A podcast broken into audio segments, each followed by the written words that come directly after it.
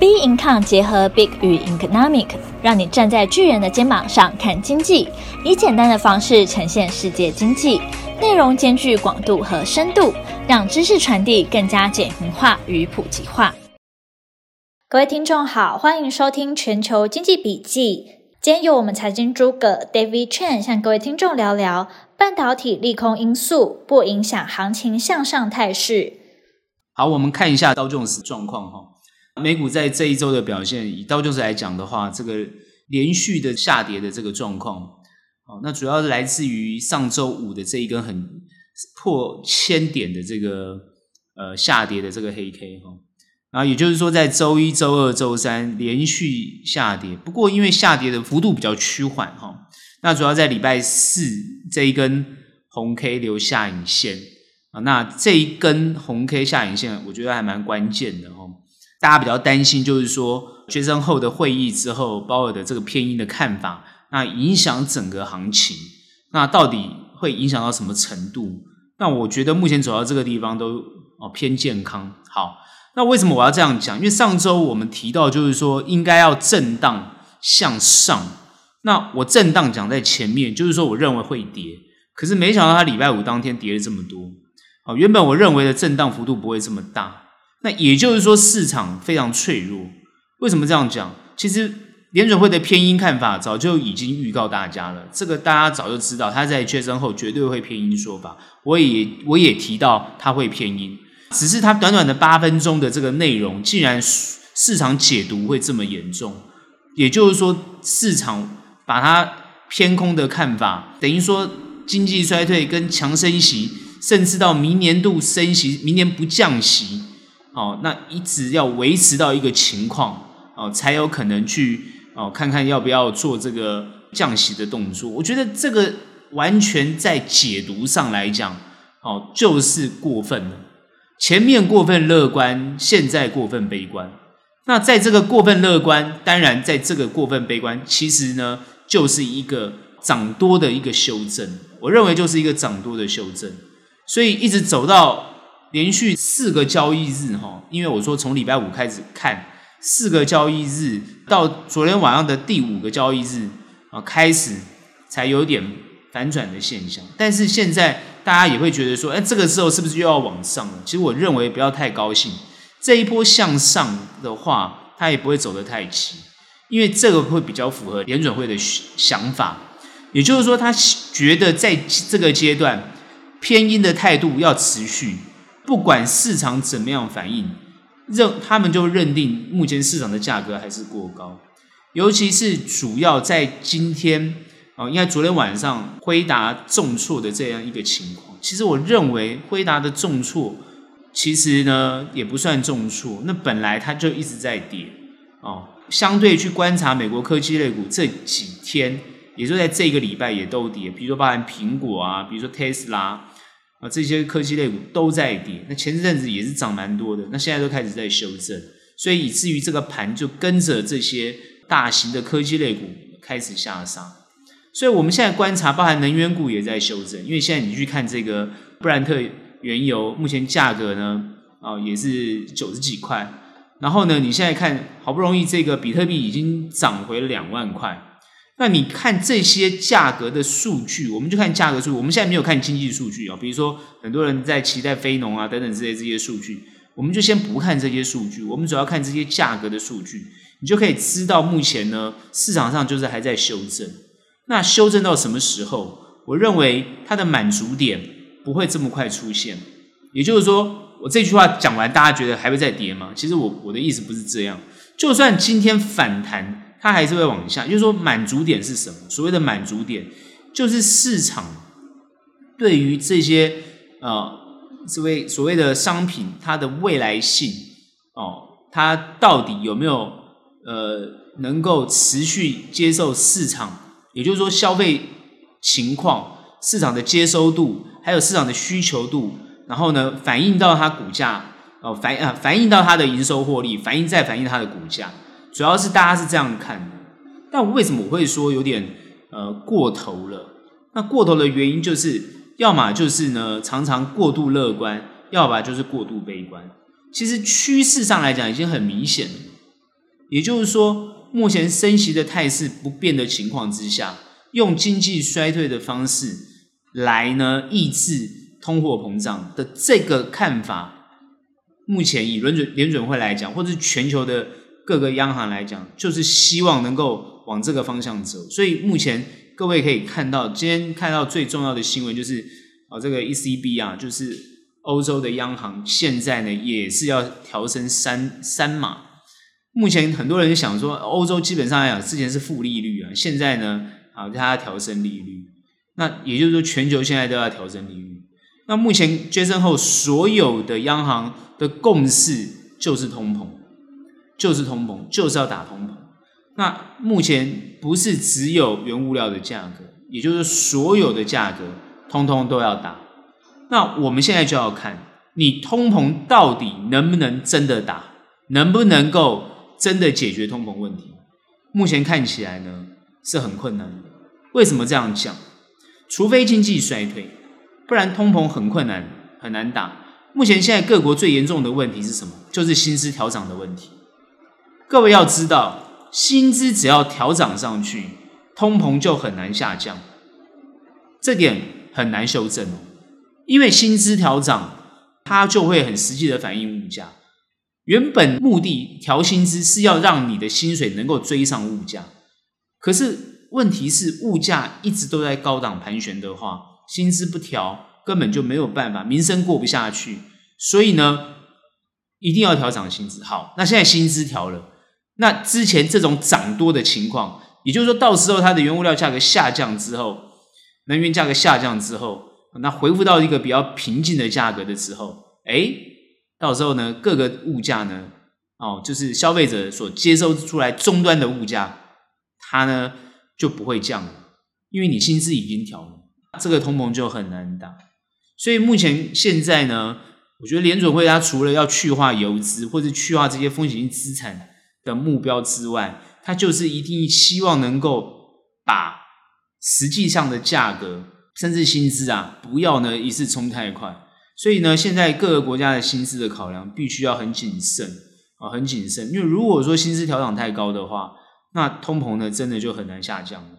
所以呢，这个时候呢，呃，这个就是要大家比较警觉的地方。好，那这次联准会为什么这么鹰？这就是大家很想要讨论的地方。他他为什么要这么鹰？照理讲，我们不是一直在讨论联准会，尤其是鲍尔，是他们都是偏鸽的吗？哦，那为什么这么鹰？态度为什么那么强烈？因为他们定了一个很重要的目标，这个目标就是通膨必须维持在两趴。各位要知道，两趴跟现在的这个通货通膨的比率是差距很远的。也就是说，现在所有的价格到一直要到联准会所期待的这个两趴的情况，距离非常远。所以，按照所有的推估啊，包含这个华尔街的推估，如果你央行真的坚决要达到两趴，到底经济要衰退到什么程度？他们在推估哦，那这个利率就要调整到非常的高。我目前所喊出来，就明年呐，啊，哦，这个利利率要到四都有可能。哦，我们现在听到这个到四都有可能。所以九月份原本我们上周在谈九月份加息的啊利息调升的幅度大概只有两码。那现在现在这个我看很多报告或评估出来啊，大概百分之七十啊都会认为升三嘛。哦，这么高。哦，那这样子呢，当然就是现在所谓反映在这个股价上面。那我们怎么去看后面的动作？哦，如果这个联准会的态度是一大利空，那另外一个呢，就是呃，辉达辉达的这个限制中国，就是辉达限制输出到中国去的晶片啊，哦，然后影响到辉达的这个营收获利，也影响到辉达的股价的这件事件，那怎么去看后面的状况？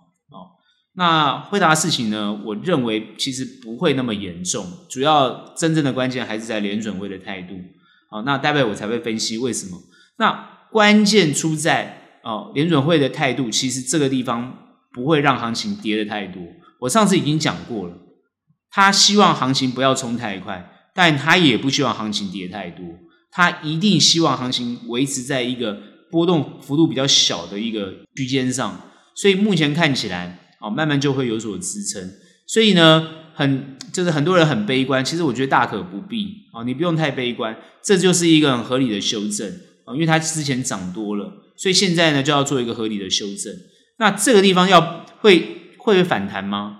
哦，当然会，一定会反弹，只是它是怎么样的情况反弹？我认为这一波如果要反弹的话，它不会弹得太快。照理讲，应该跌快，跌呃跌得很快，要弹得很快。但我认为目前看起来行情就是它跌会比较快，但是涨它都缓缓的涨。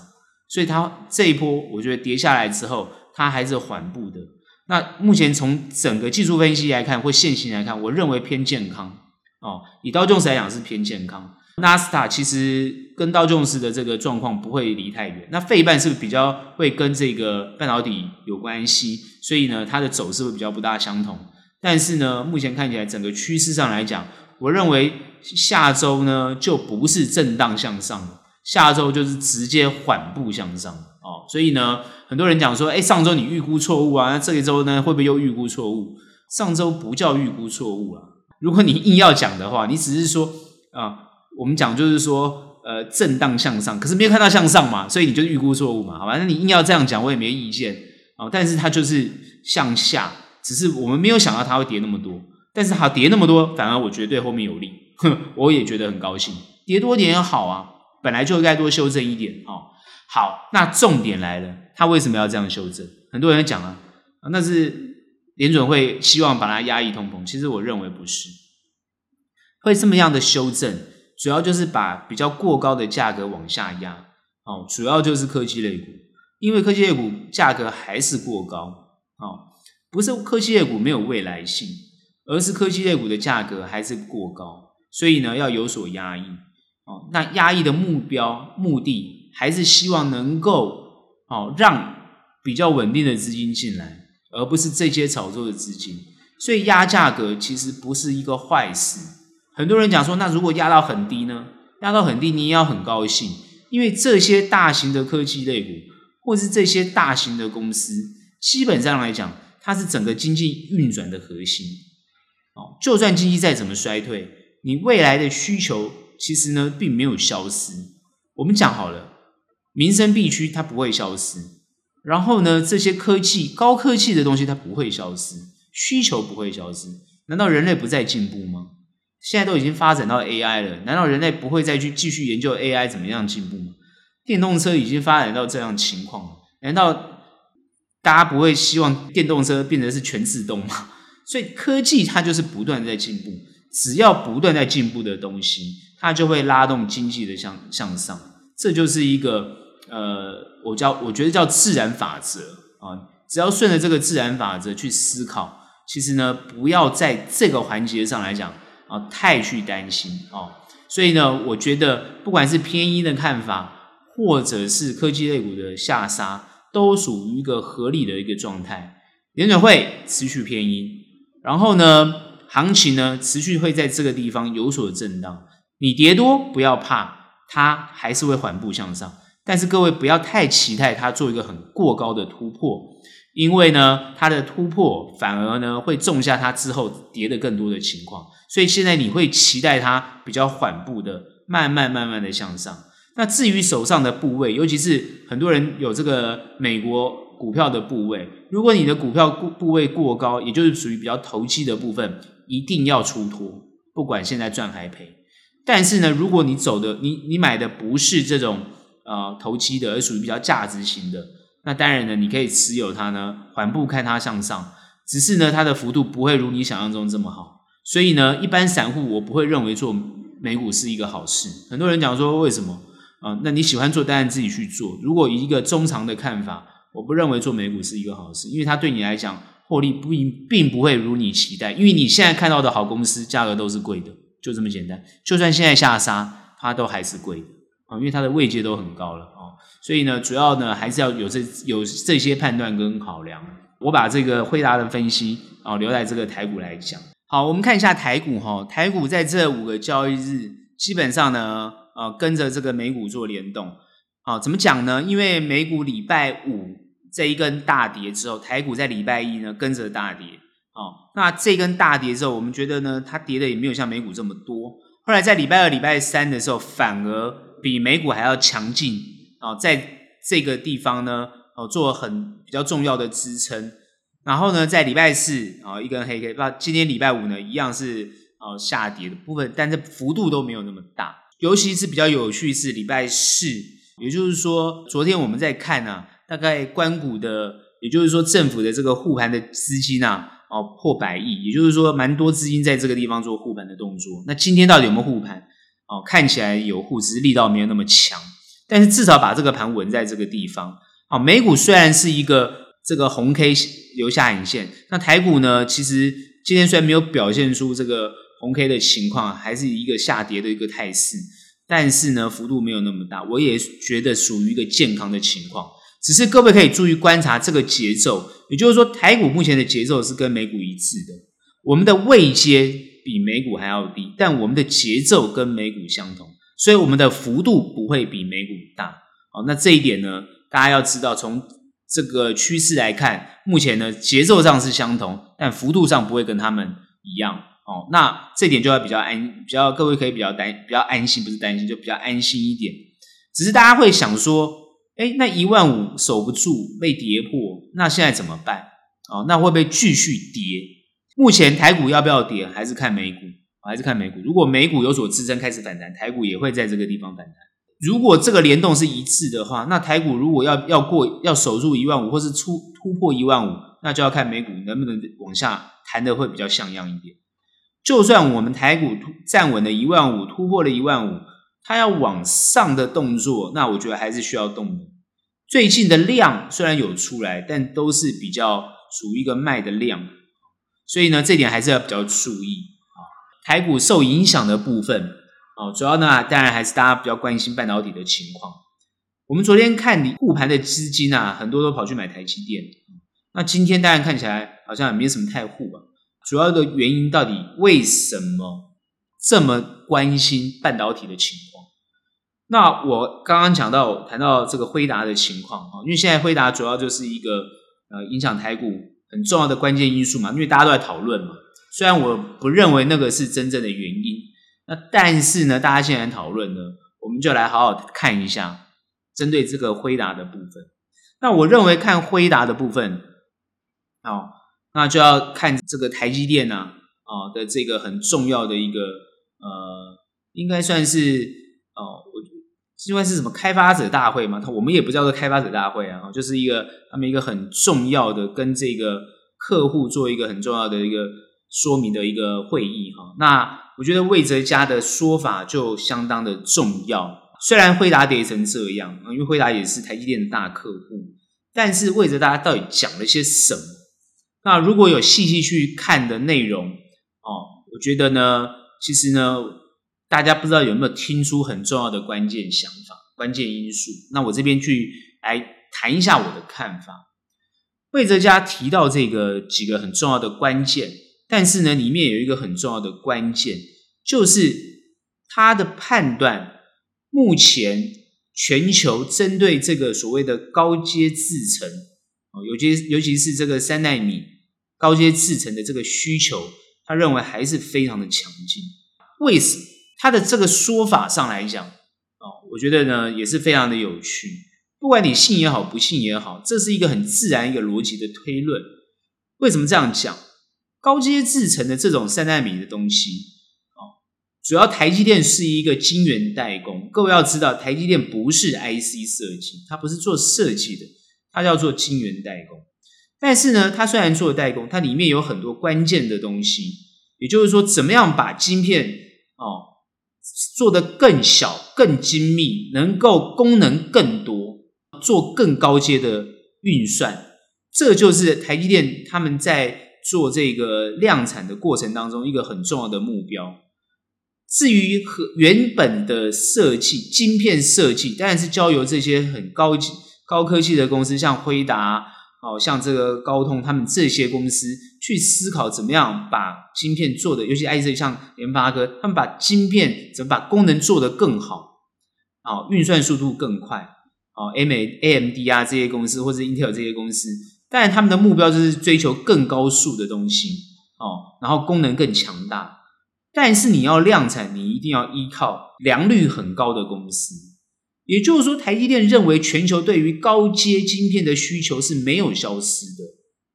如果高阶晶片的需求没有消失，甚至需求更畅旺，那请问台积电怎么会有营收的问题呢？那你现在注意观察，为什么外资报告要调降台积电？那你为什么观观察到外资一直在卖台积电，从六百块一直卖卖卖卖卖到现在五百块守不住，继续卖？各位知道他们的目的是什么？明明台积电这么赚钱，市场需求这么畅旺。可是出了出了报告，就是说，哎呀，中端终端需求不振啊，哦、你要调单啊，辉达现在被限制啊，不准卖中国啊，然后那辉达就可能就没有单子啦，对不对？订单就跑掉了。那你为什么想想魏哲家不怕呢？台积电过去各位要知道，他之前前一波，应该说之前疫情前吧，订单排队排到不知道哪里去了，产能几乎都开不出来了，对不对？为什么都满了，满到爆，所以他一直在建厂。各位。厂建很容易啊，你要找员工很困难，而且要找到这种既勤奋、价格又合理。我们不要说廉价，很多人都说什么什么廉价，我讲的好好像很伤心一样。哎，其实这个台积电的工程师的价格并不便宜啊，薪资都算高了。不要一直讲人家廉价嘛，薪资算高，你只是说拿它去跟戏股那些莫名其妙的新创公司比啊。各位不要一直拿那个莫名其妙新创公司，然后烧投资人的钱，然后烧那些天使投资人的钱。当然不是烧各位的钱，是烧天使投资人的钱。然后烧完之后，薪水拿很高，烧完之后公司关掉。你不要讲那种不正常的公司。当然你会讲说，哎呀，独角兽公司。各位你要去看看现在这些独角兽公司有几家是赚钱的。你别千万不要再继续想那些独角兽。我们就讲那些扎扎实实啊，这些科技公司真的有在赚钱。你有在出货，有在赚钱的，不是人人都是啊 Tesla，，不是人人都是马斯克这种哦车子卖得出去的，好不好？很多都是东西做不出来的。那我们讲台积电这样的一个，它运用的这些工程师创造这样的优秀的制程，最重要的是提到这个，他们现在是一个高阶封装的动作。但谈这些专业，各位可以自己去看，我们这个地方不多说，我只是谈到这种技术性的突破。它需要运用到高阶的工程师，这些高阶的工程师必须训练有素，而且最重要的关键，你的薪资不能够过高，因为你薪资过高，你的成本就会很高，因为人事成本永远是企业最大的最大的成本。你今天成本过高，你你的价格就会高。台积电现阶段，各位要知道，它的晶片的价格虽然是以代工来讲是都是最高的。但是如果持续，如果它要调，它明年现在要调涨价格了。各位要知道，明年台积电要调涨价格，调涨价格主要是反映这个成本哦，它绝对反映这个通膨的这个成本。可它反应也是很少，调涨市场都已经七八趴的通膨了，它才调涨三趴，那厂商每个都哇哇叫。也就是说，今天台积电是有定价能力的，因为大家一直盯着它毛利率。各位知道，台积电卖一颗晶片，它可以赚一颗。每个人都在看它毛利率这么高，哎，你台积电太过分了吧？毛利率这么高，我要砍你的价格，可以啊，你砍啊。那抱歉啊，我的我的产能就不给你啊。那你没有产能，你做不出高阶的晶片，你怎么要创造出新的科技的产品，然后能够去抢市场？我们讲一个最大的关键，好了，全球都需要这些高阶晶片。现在大陆被美国限制，那大陆不能够自己制造吗？当然，大陆现在想办法要自己制造。但是大陆能不能够真正制造出高阶晶片？目前看起来是没办法哦。主要是艾斯摩尔不愿意卖，被限制不能卖。美国的软体也限制不给他，所以这些东西对中国大陆来讲，它要重新开始。但是市场永远在那个地方。我最近在分享一个，要打个打个最简单的比喻好了，未来全球几乎是无人机先打，对不对？请问一下，无人机需不需要高阶晶片？而且无人机是不是很容易被击落？每击落一架无人机，你就要一个高阶晶片。那我们再讲飞弹好了，每打掉一个飞弹就要一个高阶晶片。那我们最近在讲乌克兰好了，最近乌克兰他们不是飞弹打完要打炮弹吗？每个要炮弹要精准，需不需要高阶晶片来做精准定位的动作？到处都要晶片，到处都要高阶晶片，这不是我讲的，拜登已经讲了，对不对？现代的马蹄铁就是这个晶片嘛。而且它是随时，它像消耗品一样，大家都以为晶片基本上叫做这个耐久材，它是消耗品，飞弹打掉就没了，无人机打掉就没。最近台湾在打无人机，知道吗？因为莫名其妙无人机飞到我们的军营上，国防部赶快下令要打掉，要打掉。打掉无人机也没什么，那看起来就是民用无人机嘛。那军用无人机根本不长这个样子的，所以这无聊。每个大家在那边扯扯到什么国防啊，我看的真的是听到都不想，都都都都想转台了，真莫名其妙哦啊！这中共无人机飞来啊，扰台啊，一天到晚来啊，来就打掉啊，反正又没有人命的问题，不过就是消失晶片而已，每消失一个晶片，再制造就有了。好，那我们回过来讲，辉达跟这个台积电。辉达单子要不要下给台积电？那是辉达自己的问题，跟台积电有什么关系？台积电没了辉达的单子，难道他没有办法其他找单子吗？都跟你讲排队，不知道排到哪里去了。前阵子谈这个联发科的单子掉，大家也在那边担心台积电。那为什么魏哲家都不担心？你们在担心什么？对不对？公司的 CEO 都没在担心的，然后每个投资人在担心，尤其是谁在担心？不是投资人担心，投资人都不担心的。我们台湾人很有信心的，对台积电很有信心。那些外资在担心，每天卖台积电，所以跟着大家讲，外资绝对不是担心台积电，外资的研究分析师、外资的这些报告根本就不用看。其实坦白讲，那个是配合美国政府的动作，为了目的就是要把台积电的价格往下压，股价要往下压，晶片价格要往下压，想办法让台积电搬到美国去。然后一天到晚讲台湾风险很大，台湾岛风险很大，台积电不能待台湾，不断的在继续扯这件事情。也就是说，台积电现在面面对的问题已经不是自己科技研发的问题，它是面对全球去狙击它，尤其是政府、美国政府、韩国政府。所以，美国跟韩国现在，哦，我坦白讲，美国是利用了韩国，但是又不想哦这个让韩国得到好处，所以呢，韩国反过来呢。哦，也是呢，跟美国做要求，所以辉达的问题一定可以解决，因为辉达的这种高阶的这种晶片，尤其是它的 AI 晶片，是全球绝对需要的，只是现在不能卖给中国而已，那不能卖给其他国家吗？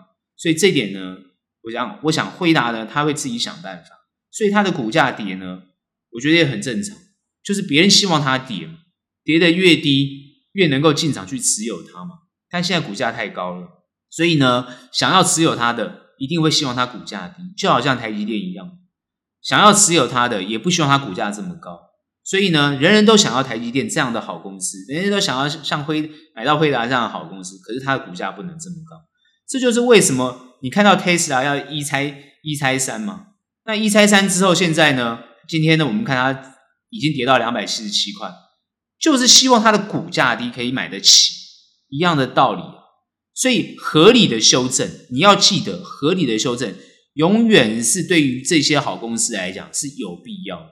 所以现在最近很多人问我，他们不是买台积电，也不是买这个哦辉达，他们是可能相关性的公司，那手上的股票也是跌了很多，就很担心啊。尤其台湾电子股哦，这些电子股到底怎么办？尤其是什么 ABF 啊，跌成这个样子，对不对？哦，大家就很担心呢、哦，比如说除了电子股之外，看到航运呐，我讲的都是赚钱的公司哦，财报都非常好哦。然后呢，就很担心。你担心都是多余的嘛，因为你担心是短线，短线被修正很正常，本来就该修正。为什么？股价过高了嘛。而且修正呢，好像不是短时间呢。对，我们讲短线修正，它不是短时间，它是一个。波一个比较长波段，或者是一个一段时间，它要修正它，因为它不可能让它很急挫，很快的急挫，它要修正它到一个他们觉得合理的价格。他们是谁？我觉得就是主要这些大型机构的资金，他们要看到一个合理价格，才会慢慢进去持有它。那只要这些公司有未来性，它未来的需求很强劲，基本上都是一些哦，这个有获利机会的话，都是可以去持有的。所以中长我们从来都没有不看好这些公司，中长你就是持有它嘛。但是短线上来讲，它一定被修正。所以做短，或者是你没有办法支撑你资金这么长时间持有的话，也就是说你没办法长时间这么这个被它套牢了。就很多人讲说哇，被套到六百块台积电成怎么办呢？他继续持有，不然怎么办？哦，我能不能停损？可以啊，停损五百块，赔了一百块，对不对？那就是代表你你你做台积电，你不是想要中长期，你做台积电根本就想要短线操作，那就完全不建议你买台积电。那也就是说，完全你不是中长的的朋友，你就完全不建议你买什么 ABF 这些赚钱的公司，甚至不建议你去买这个什么长荣啊这些航运股，因为你根本就不是看它获利嘛，你就看它短期能不能有爆发力嘛。那告诉你，现在它就修正，不会有爆发力。为什么？现在就是在压抑一下。现在整体打着通膨的旗号，把这些好的公司的价格全部要压抑下来，就这么简单。现在就是这种状况。那你说会不会涨？我跟大家讲，涨很难。怎么办？那再涨很难怎么办？停损出场啊！停损不愿意看长，就是这样。这样懂吗？就看长，因为长时间来讲，它还是好公司，还是有未来性。哦，所以呢，这个点就是一个最基本的概念。哦，那如果你是短时间资金的，通通都不要操作这种股票。哦，它现在就是目前盘面最弱的股票。哦，那辉达也是一样。所以呢，这种盘面像半导体这些盘面比较弱势的股票，都不是短期资金进去的这种标的。短期资金进去的标的都要位阶比较高一点，甚至要强于大盘。那这点永远要记清楚，永远要记清楚。哦，所以呢，你今天是中长。你就是选择中长型的股票，都是一定要赚钱，也就是价值型的公司。所以，对于价值型的公司，在最面对最近这样的一个行情，其实有些买点都已经浮现。也就是说，它是一个好时间进去进场的股票。只是是不是真的便宜，不尽然。因为你现在去看美股跟台股的位阶，台股现在在一万一万四千点以上，今天大家还在谈一万五。一万五千点，台股之前最高一八多，你去看现在五一万五的这个位阶，它相对的还是属于一个高位阶。虽然已经跌了这个三千三千点，但是它还是很高啊，三千多点，但是还是很高嘛。所以你说这个地方要找到便宜的东西，就好像你在台北市想要买在一坪二十万、十万的房子一样，你不是缘木求鱼吗？这不可能的事情啊，东西都已经涨上来了。就好像薪水都已经涨到几万块了，你希望薪水难道回到一个月只有几千块吗？就是不可能嘛。所以通膨的概念在哪里？当薪资上涨调涨的时候，通膨很难下去。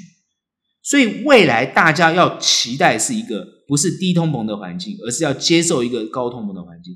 也就是说，价格它要让人民慢慢去接受它。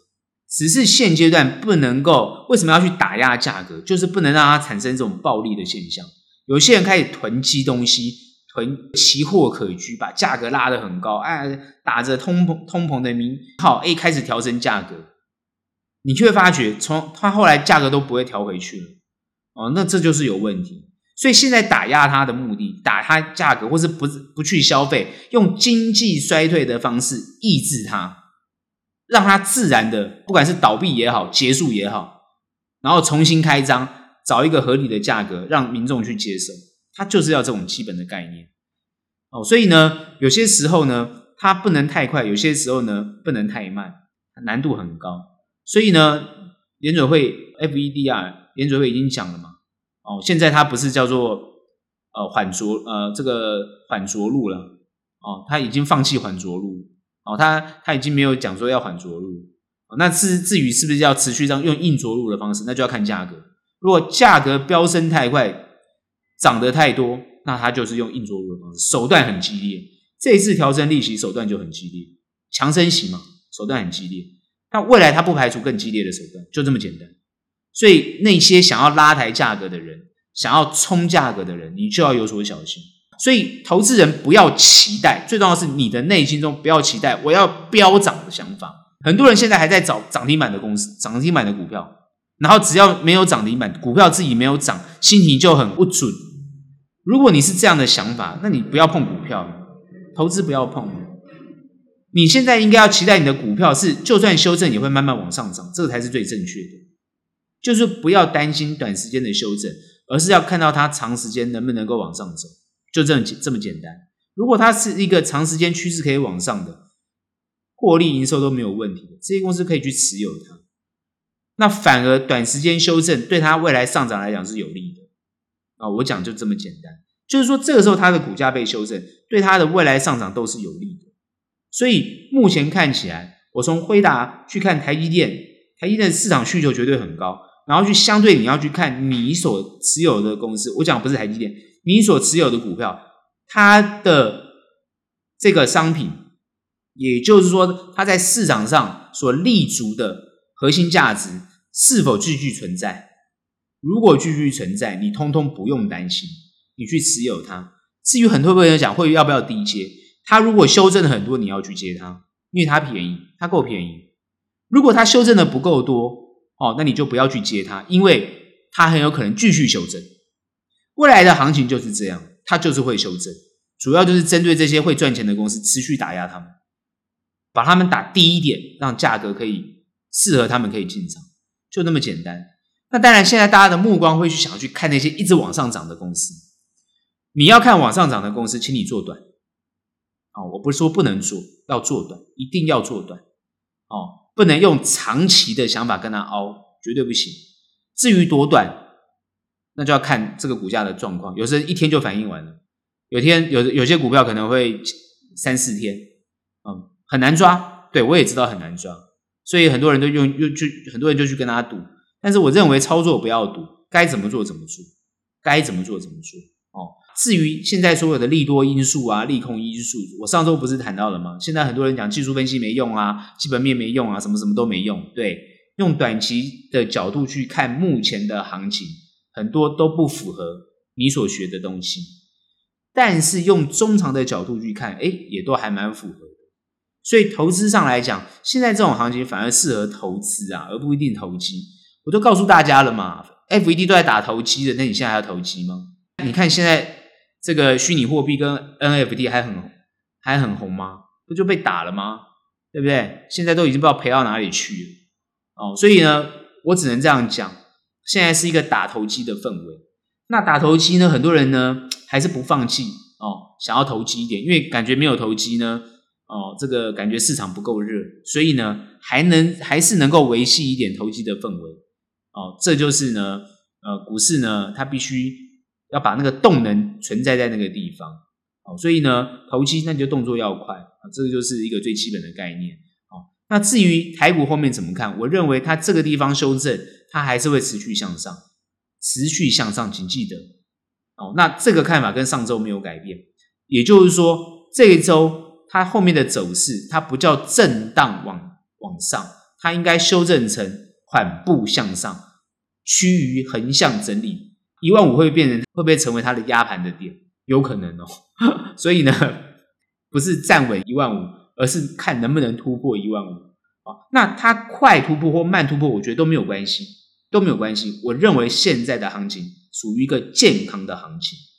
那至于现在大家想要讨论中国的问题，比如说看到中国限电啊，又看到它现在封城的问题，会影响台股的这些呃中小型股票或者这些公司的营收？我觉得短期会。长期不会，短期是什么？就最近嘛，在封嘛。好，那中国也不会封太久，因为马上二十大了。你如果要封太久，民怨太太高涨。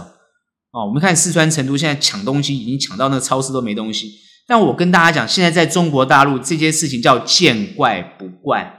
之前在上海已经发生过了，所以现在这些东西都不是问题。他们封城已经习惯了。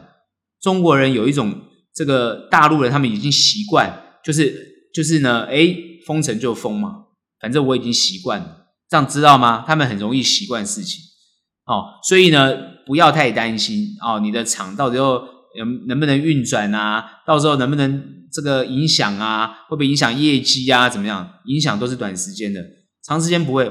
台厂对台厂在成都很多 NB 组装各方面，你都担心这些事情。我只告诉大家，他们已经早就做在东南亚，尤其在越南，已经都有厂了，分散嘛，分散就好了，分散都解决了。哦，中国在过去几年，坦白讲，已经没有那么大的吸引力了。